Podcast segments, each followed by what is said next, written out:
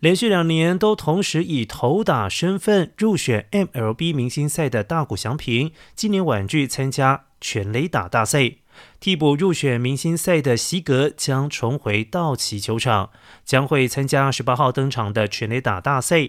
而在洛杉矶道奇待了七年之后，西格本季签下十年三点二五亿美元的合约转战游击兵。他生涯至今一共轰出了一百二十五支全垒打，其中五十九支是在道奇球场击出。而过去在道奇时，席格曾经两度获选参加明星赛，二零一六年也曾经参加全垒打大赛，当时他在首轮就惨遭淘汰。